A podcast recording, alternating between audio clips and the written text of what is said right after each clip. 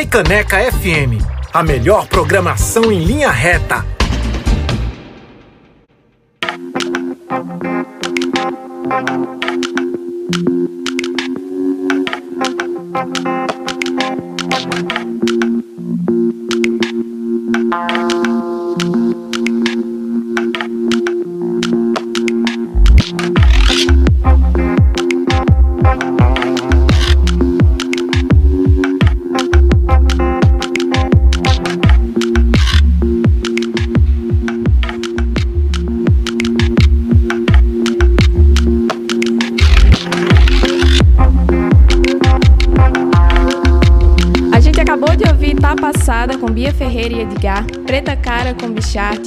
Tropa das Loucas com Bione.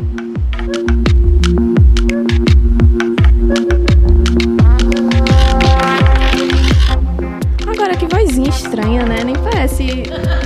Cadê Gabriele? Cadê Gabriele? Enfim, ela avisou, né? Vocês estavam avisados aí de que eu ia assumir o lugar dela, Bárbara Bittencourt. Agora vai começar o BR232. Eu me senti Janaína Serra agora, gente. Eu falei.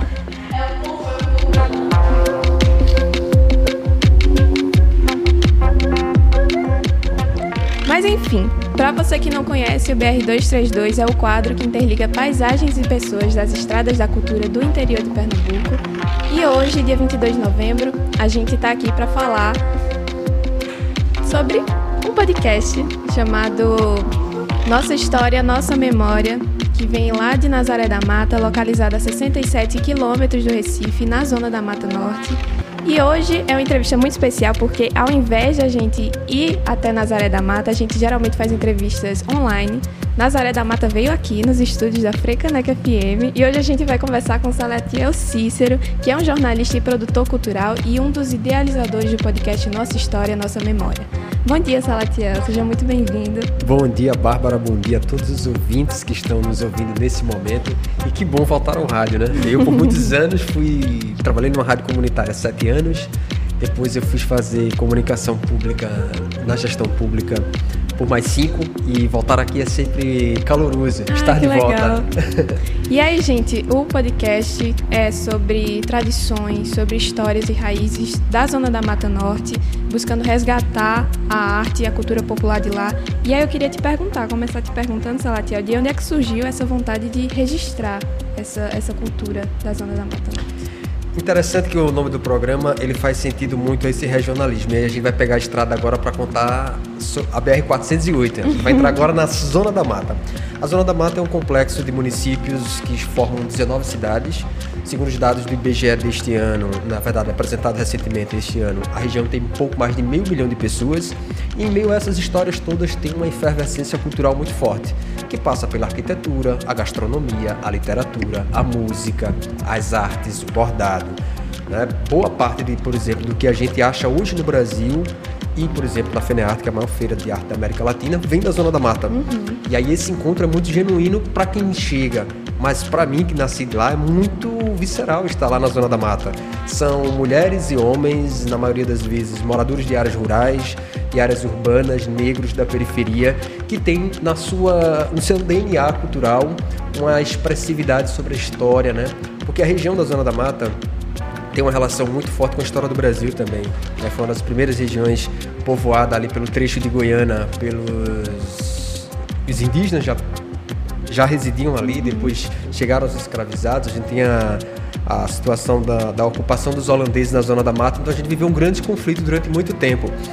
E em meio a esse conflito, a arte se resistiu. Né? A gente tem o maracatu rural, que é patrimônio material do Brasil, nós temos a ciranda, que também é patrimônio do Brasil, nós temos o coco de roda, nós temos o cavalo marinho, que é um dos grandes espetáculos de arte que acontece a céu aberto, e entre outras manifestações. E cada cidade tem esse seu, essa sua particularidade cultural. E aí, vendo essa abundância cultural que a região tem, eu, ao lado de Júlio e Marinho, propusemos a ideia de criar um projeto ainda na pandemia, que foi o podcast Nossa História, Nossa Memória, para documentar essas histórias. Uhum. O edital da Lei Aldir Blanc incentivava esse trabalho, eu já tinha formação em jornalismo e ela também, e a gente trabalhava em rádios diferente, diferentes, somamos parceria, criamos o projeto e aí decidimos dar voz e vez aos artistas e às histórias. Na primeira temporada, na época, em 2021, conseguimos aprovar cerca, na verdade, registrar cerca de 27 entrevistas. Uma galera, né? Uma galera gigante. Anos depois, já com o incentivo do Funcultura, a gente é, realizou agora, que a gente começou a nova temporada agora em agosto, nós estamos documentando mais 20 histórias. Uhum. E aí é muito massa. Tá sendo uma experiência incrível. Que lindo. Aí eu, eu vou querer te perguntar sobre isso, sobre essa nova temporada, mas tem uma coisa que tu fala no release que é o, a Zona da Mata Norte é um pedaço do mundo ainda de descobrimento. Tu sente que vocês estavam meio que descobrindo a Zona da Mata, ao mesmo tempo que vocês são de lá, fazendo esse projeto? A Zona da Mata ainda é um lugar que vai demorar muito ainda a ser descoberto. A gente pegou uma trilha da história, que é a cultura, mas a gente tem a arquitetura, a gente tem a região da Zona Mata, a literatura, a música, nós temos as histórias é, orais, mestres, mestres crioulos, é, parteiras, é, nós temos um, um, um, É tão interessante falar da Zona da Mata, temos uma legião de várias instituições de bandas musicais, filarmônicas. Uhum. E é bem interessante isso. E aí, nessa imersão que eu estou fazendo agora, dessas 20 entrevistas, literalmente eu estou fazendo uma imersão em que o Brasil ainda está em descobrimento quando se parte para esse olhar de dentro para fora. Porque a gente vive na região, mas ainda assim é, conversando com o José, a gente sempre discutiu e avaliou que mesmo estudando de escola pública, vendo de família humilde, convivendo com a realidade da cultura local, ainda assim a gente nunca aprendeu isso, né? A escola discute ainda no seu modo clássico as guerras no mundo, os conflitos internacionais, é, todas, todas as guerras, mas a gente não, não discute como é que foi esse nosso processo de civilização, de como a cultura aconteceu, de como ela atravessa, porque nem tudo ali é beleza, é arte. É, exatamente. Tem muita dor, tem muito suor, tem muito sacrifício, tem uma paixão que é indescritível. E aí a gente vem de um, de um processo de educação formal no nosso país, que tudo tem que estar no livro, né? Tem que estar materializado no papel. E aí, na contramão desse processo, o podcast vem para dizer, ó, oh, não, se é uma região que tem história oral, vamos pegar esse instrumento e aliar ele para que esses mestres e mestras, artistas, instituições do patrimônio material e imaterial possam ter suas histórias documentadas. O que é interessante desse trabalho, que é uma coisa que eu também me descobri como pesquisador, é que fazer um livro tem sua importância. E aí é nítido, é a gente consegue, consegue tirar a gente do nosso lugar e levar para esse imaginário. Mas poder ter a voz de um mestre, de uma mestra, com seu saber, com seu sotaque, com sua linguagem, ao nosso pé do ouvido é muita intimidade com a nossa própria história. E eu acho que isso acaba também trazendo uma atmosfera diferente. Só para ter ideia, na primeira temporada, quando a gente fez lá em 2021, dois dos mestres que estiveram na série, na temporada de 27 programas, dois deles morreram. Uhum. Né? E não tiveram suas histórias contadas. E o interessante é que a gente fez na época um, um, formato de entrevista, que é perguntas, de uma maneira mais linear, perguntas e respostas.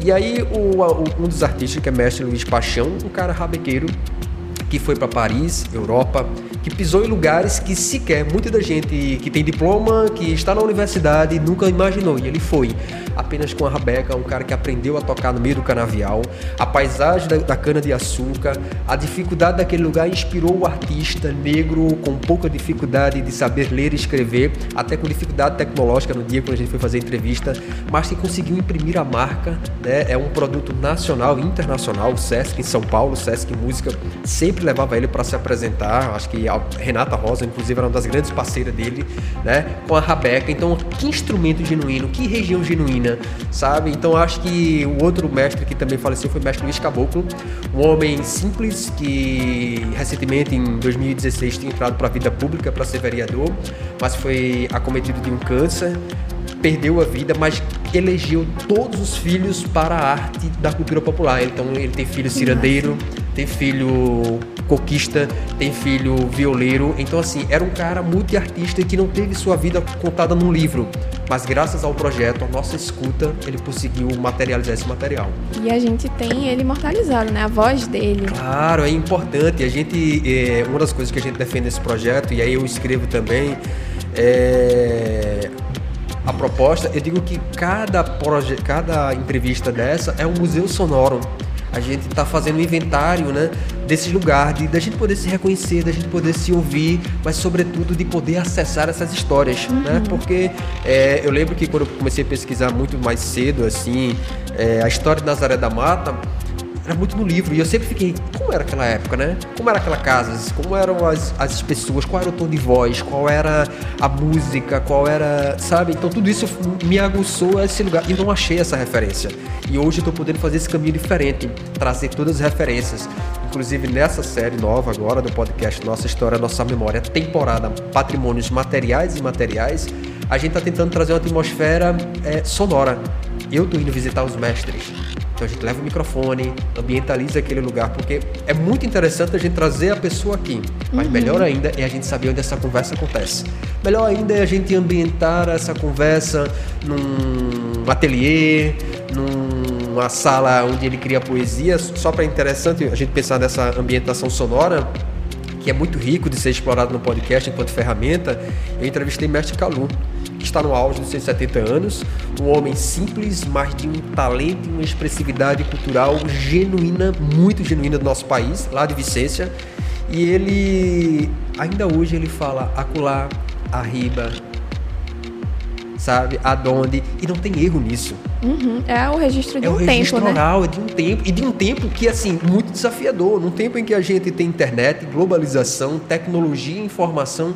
E o mestre ainda continua ganhando o Brasil, fazendo seus bonecos de, de mamulengo, que aí também é muito massa. É muito interessante, porque a criatividade dele, no auge da sua idade, consegue criar mais de 70 personagens a partir de um pedaço de madeira que ganha forma, corpo e o personagem ali virou uma mulher, virou uma criança, virou um animal e ele mexe com a criatividade, com a ludicidade, mas encanta esse lado tão simples de um homem criativo que consegue expressar a dor, a tristeza e a alegria da sua região. Que coisa linda. E aí tu falou de vários mestres, né? Tem essa importância, né, da gente saber de onde a gente veio e vocês colocam muito essa filosofia no trabalho de vocês, né? Claro, a gente há um, entendimento de que se a gente não souber da nossa própria história, a gente está perdido ao fracasso. Se a gente não souber de onde veio ou minimamente para onde a gente quer ir. Existe hoje uma filosofia, um entendimento, enfim, mercadológico, que sempre o que a gente quer para o futuro. Uhum, mas progresso.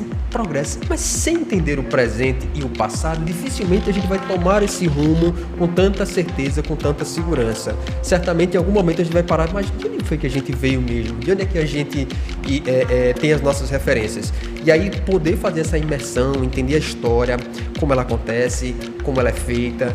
E é massa porque a cada entrevista dessa, inclusive é um desdobramento que a gente quer ter, é tornar futuramente, eu já vou antecipar aqui em primeira mão, livro dessa, dessa, dessa entrevista. A gente poder tornar esse material um livro, porque eu acho que o Brasil precisa acessar isso. Esse é um projeto que dialoga profundamente profundamente com a educação patrimonial. A gente está promovendo todos os meses. O programa, a temporada tem 20 programas, são 10 meses, dois a cada 15 dias. E aí, a cada mês, a gente tem um encontro com escolas, universidades da região. Inclusive, a Universidade de Pernambuco, em Nazaré da Mata, é a primeira universidade pública do país que debate a questão da literatura popular como elemento de estudo e educação. E por que, é que eu falo isso? E é importante a gente destacar: a literatura popular é literatura feita por mulheres e homens que não foram escolarizados, mas que retratam a sua realidade por meio do verso, por poesias, poemas, métricas. E a universidade e os estudiosos nunca viram, de certa maneira, interesse naquele assunto.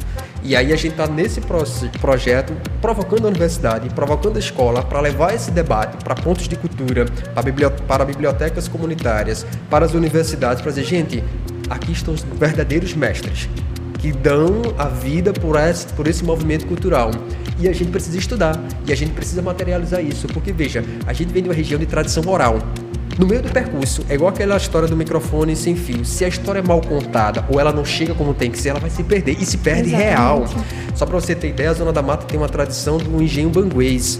Os engenhos banguês, antigamente, são engenhos, antes de ser essa industrialização, antes de ter esse processo da, da, da industrialização, né, de toda essa é, globalização que se teve no mercado da, da produção do, da cana do açúcar e do açúcar, os engenhos eram movidos por bois. Então eles que moviam, produziam caldo, açúcar, e aí eram chamados engenho banguês. Quase não tem engenhos dessa natureza lá na região. Tudo virou usina, tudo virou industrialização. E os alunos e as crianças não desconhecem. E o curioso é não só desconhecer, curioso é quase não achar informação sobre isso. Ou seja, que internet é essa? Que tanta, que tanta informação é essa que ao mesmo tempo a gente não tem informação sobre nós mesmos? Exatamente. Né? Eu acho que fica a reflexão. E aí tu fala essa questão das rodas de diálogo, né? Só para quem ainda não sabe, vocês foram até as cidades da Zona Sim. da Mata e aí entrevistaram pessoas nessas cidades e aí levam elas para as escolas para que os alunos, professores e pesquisadores possam conversar com aquele mestre, com aquele patrimônio, né? Exato, porque veja, é, a gente tem patrimônios, nessa temporada a gente está conversando com patrimônios da música, da literatura, da gastronomia, da literatura, das artes, do, da cultura popular, do cinema, do teatro, e a Zona da Mata é tudo isso e muito mais. Uhum. E aí a gente entendeu que não bastava só pegar um programa, dar voz ao mestre, colocar na internet ou fazer toda uma divulgação em torno. É preciso provocar os estudantes a estudar, a reconhecer. É tão interessante que eu vou revelar aqui, quem puder ter a oportunidade depois de ouvir o episódio sobre a Alcea que é a União dos Escritores Carpinenses, que é lá em Carpina, que é um movimento feito por pessoas da literatura de vários gêneros, gêneros e essas pessoas elas é, se encontram uma vez por mês para debater a produção literária. Não tem uma sede, mas se encontram na casa dos amigos, em, debaixo de árvores, e aí levam chás, sucos, e é uma tarde muito gostosa, porque é um encontro com a arte, com a música e tal. E aí uma das professoras que integram esse movimento, ela pegou esse projeto e levou para dentro da escola. E foi tão interessante porque ela disse que quando começou a levar os poetas, os mestres, principalmente os escritores, teve uma aula lá, uma culminância que os alunos choraram. Porque eles nunca acharam que tinham escritores dentro da própria cidade. Poxa. E aí ela disse que foi uma emoção muito mútua, porque os mestres também ficaram espantados. Como a gente precisa estar nesse lugar né? Porque é isso, no, no interior é, o homem, ele, o artista da cultura popular, ele é poeta, mas é porteiro. Ele é vendedor de queijo, mas ele é mestre de maracatu. Então ele é caboclo de lança e ele é varredor de rua. Então, assim, a vida dele não é só a arte, tem essas questões também que permeiam o papel dele na sociedade. E às vezes esse papel de ser artista às vezes é inviabilizado, né? Porque faz arte é como se não fosse não, é não valorizado, faz, é, não fazer nada. Né? A minha esposa mesmo é artesã e o pessoal assim, faz artesanato. Sim, é, é, profissão, é arte, é talento, tem valores aquilo ali. E eu acho que a gente precisa ao longo desse caminho que a gente está fazendo é sensibilizar as pessoas para dizer, ó, isso também é trabalho, isso também é arte, isso também tem dificuldades. E aí, quando as crianças se sensibilizaram, entenderam a força que aqueles mestres tiveram, aí tocaram as emoções deles. E aí, enfim, foi um projeto Não incrível. Tem preço, né? Não tem preço. E é, é uma grande dificuldade do interior, né? A gente poder mostrar a arte como um trabalho de mostrar como uma possibilidade também para o futuro, né? Isso que vocês estão fazendo com as crianças é muito importante, porque a criança vai ver um mestre e vai dizer, poxa, eu posso trabalhar com isso. Eu posso um dia ser um mestre da cultura, talvez, né? Muito importante. Eu acho que a gente faz um, um caminho em imersão de inseri-los de verdade, né? Porque de sensibilizar, de se apropriar porque a gente vive uma região que a gente tem a, as religiões muito fortes e aí a gente também tem as questões avessas ao preconceito de que cultura é coisa diabólica, não é de Deus, e às uhum. vezes as crianças não conhecem porque elas são antes antes de conhecer, elas são tidas por um movimento de preconceito e assim, experienciar a nossa própria história. E aí a gente faz esse trabalho e dizer, não, a escola vai ter que vir aqui. E é tão interessante esse trabalho de fazer a escola, em uma das gravações que eu produzi agora há pouco, que é um episódio que eu acho que vai ao ar na próxima semana, é, sobre a Associação de Maracatus de Baque Solto de Pernambuco, que está lá em Aliança, é uma sede na área urbana. E num encontro que eu tive lá, existe agora uma discussão que não se quer mais que os mestres vão à escola. Mas não é porque não quer.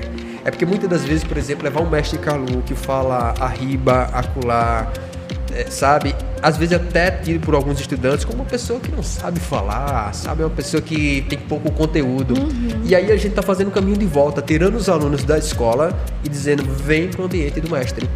Aqui você vai entender porque é que ele fala assim, aqui você vai entender porque é que ele cria, o que é que inspira ele e como você tem a ver com isso, porque eu acho que às vezes essa distância é como se isso não fizesse parte da nossa história. E aí o projeto vem para sensibilizar, dizendo, ó, aqui somos co-participantes. Mestres, sociedade, escola, mulheres, homens, criança, público LGBT, deficientes, idosos. Todo mundo aqui é cultura, todo, estando brincando ou não, estamos fazendo parte desse trabalho. Isso é uma curiosidade que eu tenho, porque tu falou que tem vários mestres por aí e que a informação, quando a gente pesquisa, a gente não encontra com facilidade. Como é que vocês fizeram essa pesquisa para esses personagens do podcast? Muito pertinente essa tua pergunta. Eu sou produtor cultural desde 2009 e ano que vem completo 15 anos Que de massa. comunicação e de produção cultural.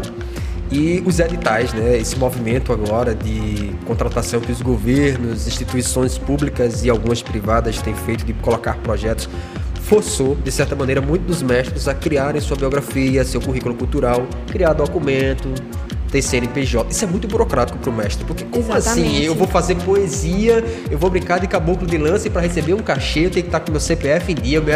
É muito burocrático isso. É um movimento recente, mas que ainda assim é pouco é, entendido por- pelos mestres.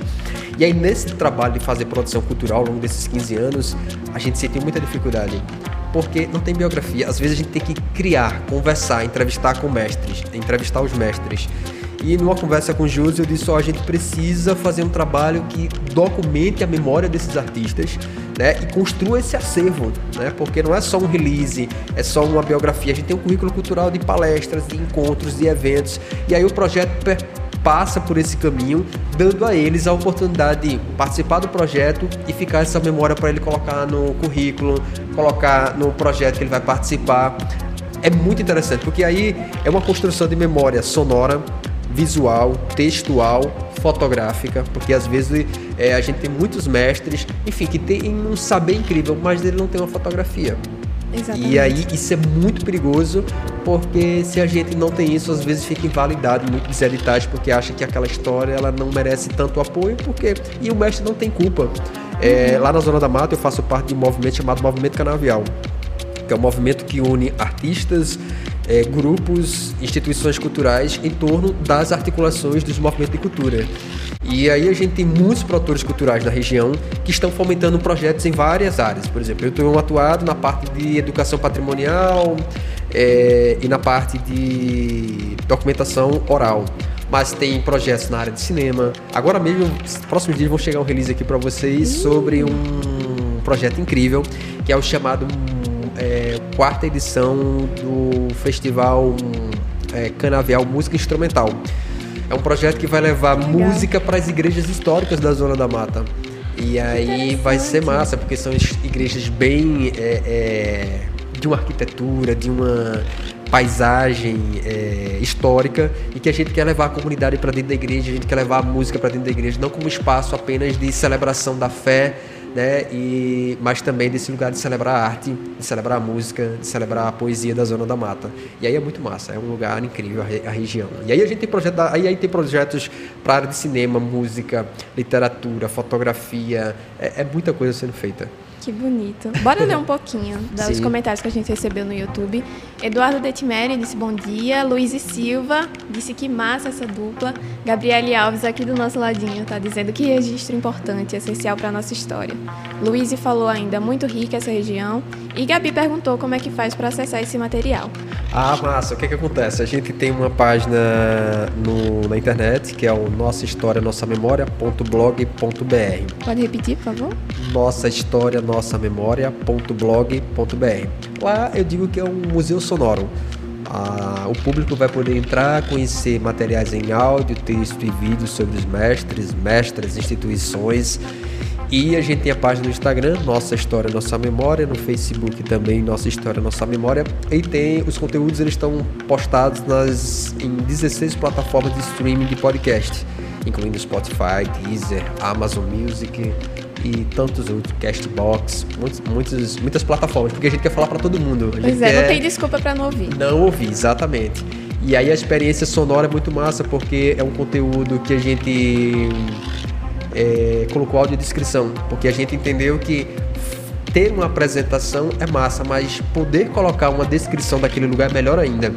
Então a gente tem uma narradora oficial que é Josi Marinho, mas temos Crislaine Xavier que faz a audiodescrição, então ela consegue descrever aquele lugar, onde é que aquela história está acontecendo, qual é a característica do mestre, se é preto, se é baixo, se está sorrindo, se Isso é está muito triste, importante. porque é um elemento também que a gente quer comunicar para outras pessoas que não conseguem ter é, a mesma condição né, de acesso a essa informação que nós temos E aí é muito massa, porque também enriquece o projeto. Exatamente. E tu falou de audiodescrição. Fiquei sabendo que tem recursos de acessibilidade também no podcast. É uma dúvida, né? Como é que se faz um podcast ser acessível? Massa, exatamente. Nesse trabalho que eu fiz, na verdade a gente está fazendo pesquisa ainda, né? A gente já uhum. gravou 16 entrevistas e a gente precisou reagendar mais quatro para o ano que vem, é, o restante para 2024 porque é um trabalho que é essa imersão. A gente leva um microfone boom para quem conhece tecnicamente, a gente põe lapela em cada entrevistado e aí Cris também nos acompanha para entender, ó, o que é que acontece. Então a gente olha aquele lugar, faz aquela como é que ele vai contar essa história desse lugar, tanto sobre o lugar como aquele fato na história. E é uma coisa que, que a gente tenta dar total atenção a isso. Isso é dentro do episódio. As músicas também tem, tentamos fazer esse, essa música, essa sonoridade, dialogar com esse lugar que é a Zona da Mata. Mas também a gente tem colocado a íntegra do roteiro dentro do site, porque aí a pessoa que não consegue ouvir, ela vai conseguir ler o material, então ela vai ver a hora que entra a fala do apresentador, a fala da do, a sonora do entrevistado. A gente faz a descrição dos para cego ver no Instagram e no Facebook. Então tudo isso são elementos que a gente está usando para poder potencializar o projeto, porque a gente entende que a gente precisa falar para muita gente ainda e a gente precisa enquanto equipe, nós enquanto equipe precisamos ter essa sensibilidade de olhar com os olhos dos outros, com a sensibilidade dos outros para poder é, ter essa comunicação linear em que todo mundo possa acessar o material, sobretudo que é um material de incentivo público, né? não Exatamente. é um projeto de Salatiel nem de Jus, é um projeto que o Estado, a gente escreve, escreve o projeto, o Estado nos incentiva, a gente só é administrador. A gente contrata uma equipe, é importante ressaltar que tem 40 pessoas envolvidas no projeto. Isso é importante para a gente destacar como a economia da cultura ela é forte, movimenta. ativa, movimenta. Então a gente tem 20 entrevistados, nós temos 10 pessoas da equipe, nós temos mais 10 pessoas que prestam serviço para a camisa, para o transporte, para os encontros. Então, assim, é uma cadeia muito forte. Ou seja, ao longo de 10 meses, é, alguns permanecem, outros fazem serviços temporais, mas é importante destacar que a gente movimenta a economia, a arte, a cultura e a região da Zona da Mata. E foi possibilitado pelo Fucultura, se não foi possibilitado, foi possibilitado pelo Fucultura. Inclusive, a gente nem tinha lançado a primeira temporada, mas a segunda já está pronta, na verdade já está aprovada. a gente vai falar, já vou adiantar é, com exclusividade aqui, é o podcast Nossa História. E aí a gente fez o quê? Por temporadas. Tem a temporada aí sobre mulheres. Porque. Olha, gente, que chique. Primeira mão. em primeira mão. a gente entende que a região da Zona da Mata, ela, apesar de sua riqueza, da sua bravura, as mulheres elas têm um papel fundamental. Começando pelo trabalho que as mulheres fazem é, na sua vida doméstica, de casa, mas também de estar ao lado dos parceiros, mas também de protagonistas. Mulheres poetas, mulheres musicistas, mulheres bailarinas, mulheres caboclas de lança, mulheres que fazem uma atuação importante para a cultura que muitas das vezes foram escanteadas, discriminadas, invisibilizadas. invisibilizadas e a gente quase não tem referências de mulheres que fizeram o que fazem tanto pela Zona da Mata, porque o microfone a vez ainda é do homem. Talvez eu não sou a pessoa mais. não é meu lugar de fala, mas eu tenho a sensibilidade de que é preciso sim colocarmos as mulheres nesse, nesse cenário. Então vamos entrevistar mais 20 mulheres. Vamos marcar uma próxima conversa para trazer essa, esse detalhe. Inclusive, talvez Josi venha para cá conversar com, uma, com mais afinidade, mas é importante. Né? São mulheres que inspiram, né? tem a, a, a as mulheres lá de Goiânia que é, participar, tem o maior teatro a céu aberto, que também vão estar com a gente também nessa temporada agora do Nossa História, Nossa Memória, e que mostra a bravura das mulheres há tantos tempos, há tantos anos, séculos, né, e que fazem e continuam fazendo por um lugar. E dizer que cultura, apesar de todo esse trabalho que a gente está fazendo, é só um pinguinho de água no oceano. A gente precisa fazer muito ainda. Precisa. Precisa porque quem faz arte tão interessante lá na Zona da Mata, ele não tem recurso público é o cortador de cana que passa o ano, na verdade o ano inteiro, não, ele passa seis meses trabalhando, guarda esse dinheiro e seis meses sem trabalhar porque vem a temporada da chuva, então ele não consegue cortar cana, então ele consegue fazer o adereço, a gola do maracatu, a roupa da baiana, a mulher que brinca, só em seis meses. Então ele borda, faz o ano todo esse material para só brincar três dias. E ao longo desses três dias, às vezes, uma revelação aqui, tem grupos que tem, por exemplo, 180 componentes, maracatu rural, por exemplo. E sabe quanto que uma prefeitura dá mais ou menos? 150 a 300 reais. Para um 180 inteiro. pessoas. É impossível. é desumano. E aí que beleza é essa? Que encantamento é esse? Quando na verdade eles ainda estão praticamente escravos. Né? Então assim, a gente quer levar foto, retrato, mas por trás daquela história ali tem muita dor ainda, tem muita resistência. E aí a gente precisa conclamar os gestores públicos, conclamar a sociedade para que façamos um trabalho de que sim, ele merece um cachê. Exatamente. Ele é artista, ele faz a arte, mas a gente tem uma maneira, a gente, a gente não está pagando a gente está reconhecendo e legitimando que aquele trabalho precisa ser feito. A gente precisa incentivar, porque o que nos move a fazer esse trabalho que vocês estão fazendo aqui hoje é saber que as pessoas precisam de mais informação. E é por esse propósito que o artista precisa também saber. Ele está fazendo a apresentação porque ele sabe que a sociedade acredita no trabalho, que aquela história não vai ficar ali, que precisa ser repassada para outras pessoas. A gente está falando de propósito, não é de dinheiro. Mas isso também é parte importante desse artista, da cadeia da economia da cultura e desse trabalho de sensibilização cultural que a gente tem que ter com a história do Brasil, sobretudo esses últimos seis anos, né? A inviabilidade, historicamente a cultura popular, né? O maracatu rural tem uma tradição de 100 anos. Então, assim, a gente tem uma dívida enquanto sociedade muito grande com o movimento de cultura popular do país. Exatamente. E como é importante, porque vocês estão pegando dinheiro público para levar essa informação adiante, para mostrar o povo, realmente, né? O povo para o povo. O povo para o povo. E de uma linguagem simples, é, porque eu acho que é interessante falar. Eu vejo, às vezes, quando sai o edital, e eu gosto sempre de fazer uma, uma busca ativa, e às vezes tem muitos nomes de muitas pessoas de lá que não são de lá. Que estão falando uhum. sobre a gente, mas que não é a gente. É, recentemente eu vi um trabalho de um, uma certa pessoa, que eu não vou revelar o nome, e eu vi faltando dados. Poxa, a cidade já não, é, não, já não tem essa idade, essa informação já não diz com a realidade, é, a história é assim, sabe? Porque é esse o cuidado. É quem é que está chegando para falar da gente e que não está falando que realmente nós somos. Né? Então, Exatamente. eu acho que morar em Nazaré da Mata, ter jus em Carpina, é, ter trabalhado em comunicação, a gente sabe como a gente quer ser projetado, como a gente quer ser visto, como precisamos de fato ser visto. Né? Não é só uma região que só produz. A Zona da Mata, para quem está ouvindo, não é só uma programação para ir no carnaval, não, é para o ano inteiro feriado, dia de semana, você vai achar em algum lugar. As sedes dos maracatus são os maiores museus comunitários que se tem. Você consegue fazer uma imersão. Se você chegar lá agora de manhã, vai ter gente bordando gola, vai ter gente conversando, cantando. Se você chegar no canavial, vai ter o cortador de cana fazendo os versos, poesia e cortando mais de mil metros quadrados de cana de açúcar numa manhã e que vai para casa e que tá feliz. E se você for numa associação comunitária que tem um trabalho, a pontos de cultura, tem a galera fazendo projetos. A cadeia cultural ela não fecha as portas quando acaba o carnaval ou São João. Pelo contrário, trabalha duro o ano inteiro. Quando aprovado um projeto, massa. Quando não, a vida também segue, não vai parar por aí. Há muitas penas, dificuldades, mas segue, sabe? Então acho que é um trabalho que, assim, chegar naquela região é chegar para se energizar, mas também refletir muito. Sim, e é interessante ver, né, e um pouco triste também, porque eles estão fazendo tudo que eles estão fazendo sem investimento. Imagina se eles tivessem. Ah, isso é verdade. Existe um entendimento, e aí eu digo que existe porque é uma ótica que eu tenho do lado de cá, né? De que cultura popular tem que ser uma coisa relegada.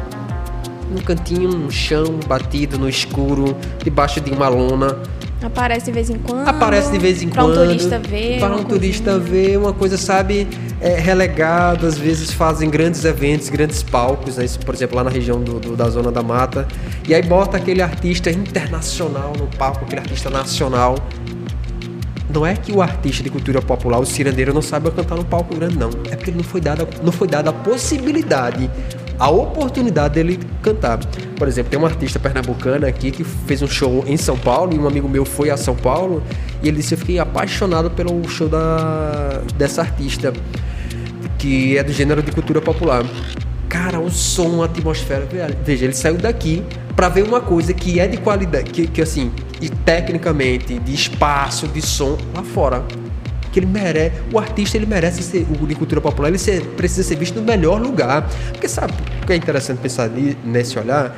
Quem vem de fora, o exterior e tal, por exemplo, agora mesmo a gente está recebendo mais de 22 cruzeiros internacionais, uhum. eles querem ter encontro com esse artista, eles querem conversar com esse artista.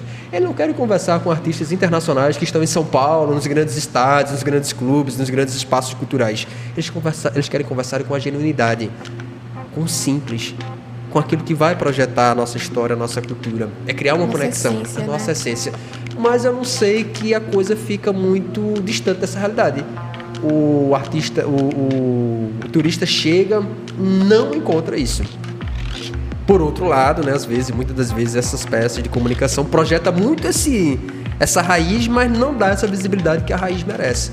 E aí, assim, fica essa reflexão de, poxa, vamos dar mais espaço. A cultura popular precisa estar no melhor palco, receber o melhor som, a melhor equipe de técnicos, porque, assim, é gente que faz. Não é gente que. Porque, às vezes, a gente contrata um artista de fora, leva um cachê esse serviço não, o artista de casa ele vai ficar com esse dinheiro aqui, ele vai investir aqui, ele vai poder fazer um, uma roupa melhor, comprar um instrumento melhor, investir numa, numa, numa página do YouTube, fazer um clipe. É tudo a cadeia que gira em torno da gente, sabe? Então acho Exatamente. que é um trabalho que a, lá no interior ainda tem muita essa dificuldade, sabe? E é um dinheiro que volta, né? É um dinheiro que volta, né? Então, assim, falta muito essa sensibilidade dos gestores do interior para esse olhar, dizer assim, ó, às vezes faz o encontro, né, e não tem divulgação, é, então, é, e dá o mesmo coisas. espaço que eles dão para artistas que vêm de fora. Claro. Porque o artista que vem de outro estado é mais reconhecido aqui do que o artista que é da própria cidade. Claro, e eu digo que se você pegar qualquer grupo desse, qualquer artista desse, fizer uma produção de marketing gigante, muito boa, você vai ter essa projeção. A diferença que um grande artista tem e que o artista de cultura popular não tem é um incentivo. Exatamente. Mas se ele tiver dinheiro, ele vai fazer. Ele precisa fazer, né? E às vezes se apresenta e não recebe esse cachê, essa coisa toda. Então, assim, desmotiva. Tem muitos grupos, por exemplo, é, que fecham as portas porque fica insustentável. A conta não fecha quando acaba a brincadeira. É bem um desafio gigante. A gente recebeu novas mensagens. Charles Carlos está por aqui dizendo que Salatiel sabe muito sobre a cultura de Nazaré da Mata. Muito bom ouvi-lo. Janaína Serra falou, amando a conversa. Josi está por aqui. Que massa. Falou entrevista incrível, esse projeto é mágico.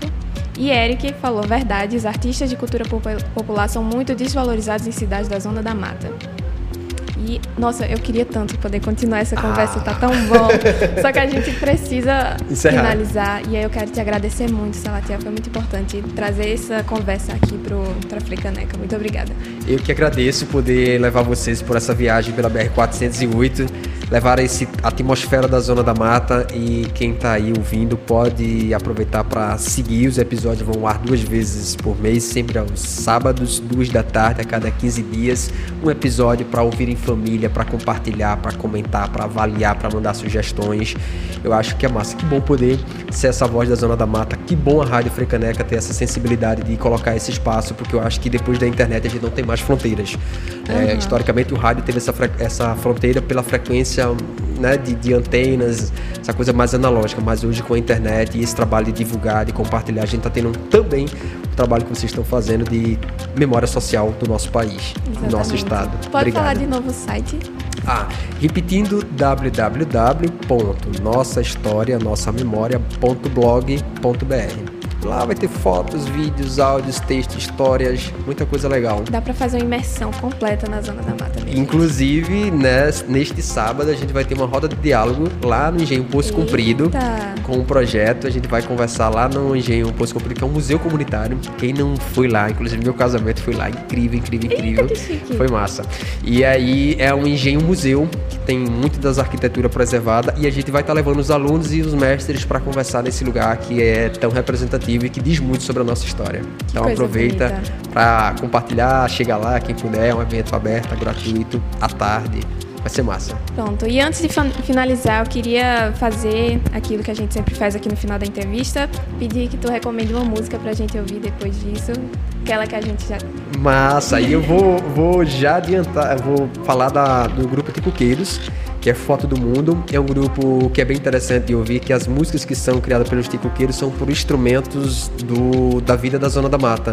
Então é a enxada, é a foice. Então essa música que vocês vão ouvir agora, ela traz muito dessa genuinidade, né? O, o, a foice que corta a cana no ticoqueiros, ela vira instrumento musical.